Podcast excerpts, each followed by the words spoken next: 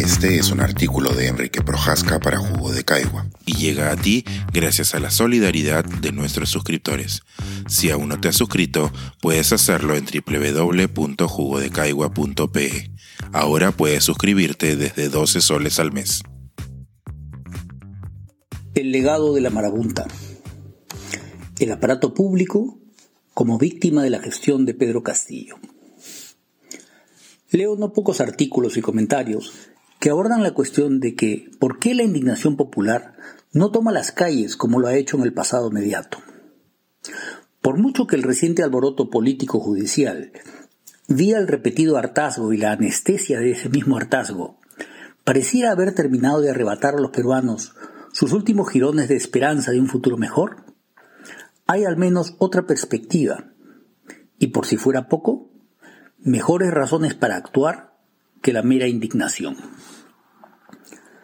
Desde Lima y desde las redes sociales, a menudo se pierde de vista que a uno de cada cuatro peruanos el desempeño de Pedro Castillo le parece correcto y positivo.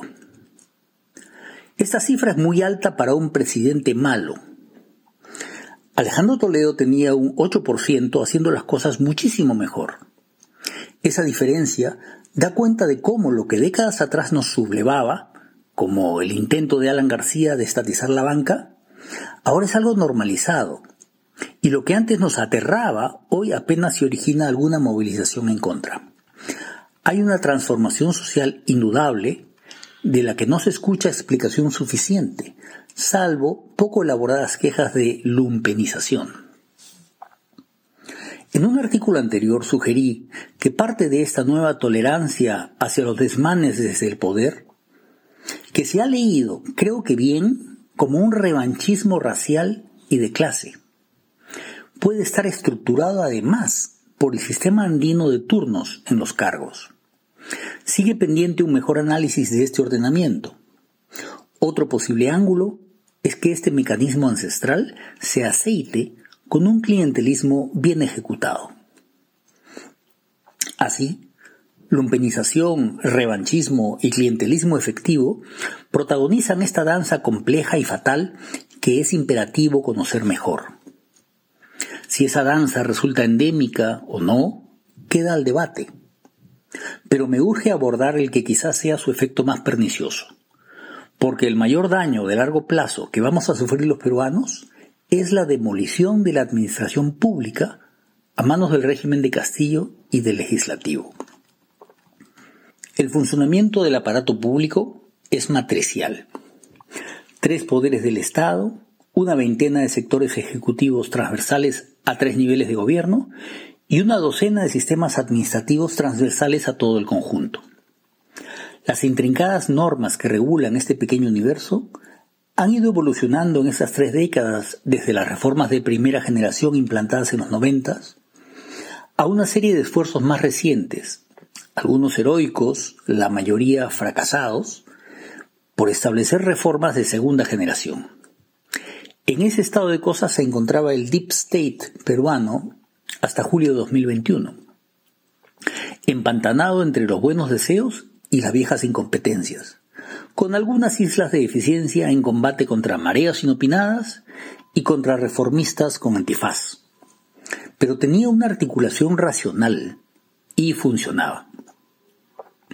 Pero, y esto es lo terrible, sin siquiera proponérselo, la marabunta que empezó a danzar en el Estado en julio de 2021 ha desestructurado a martillazos este universo normativo que refiero arriba. Organigramas y reglamentos de organización, manuales de función, términos de referencia, candados presupuestales, criterios sobre planillas, todo lo que les dificultara o impidiera su única meta, que era colocar personas en puestos públicos clave para el clientelismo y el lucro personal, ha sido bombardeado con la colaboración de un Congreso muy cómodo con la oportunidad de beneficiarse en lo privado.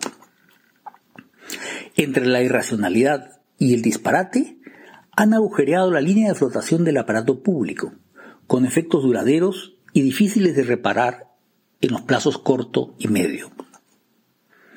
El efecto sobre la institucionalidad social y la acción privada, un Estado que funcionaba a medias empieza a hundirse visiblemente, se puede observar en la progresiva reducción de las reacciones de la calle ante los intentos por apoderarse de la SUNEDU, grande en su momento, en contraste con la de la efectiva estatización de la derrama magisterial, que pasó sin reacción por las asesorías jurídicas de cuatro ministerios y numerosos colegios de abogados y universidades, o la más reciente de convertir el servicio civil en una agencia de empleo con la resolución suprema 124 de la PCM.